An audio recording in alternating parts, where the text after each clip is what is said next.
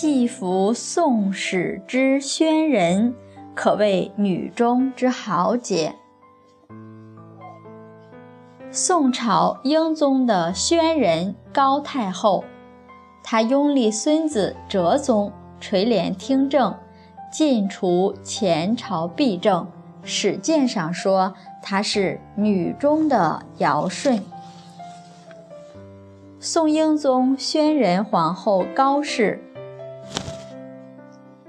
儿子神宗病故，众臣议立。高氏十岁的孙子赵煦为帝，号哲宗。时高氏已被尊为太皇太后，他奉神宗遗诏，辅佐年幼的皇上垂帘听政。高太皇太后执政期间，勤俭廉政，励精图治。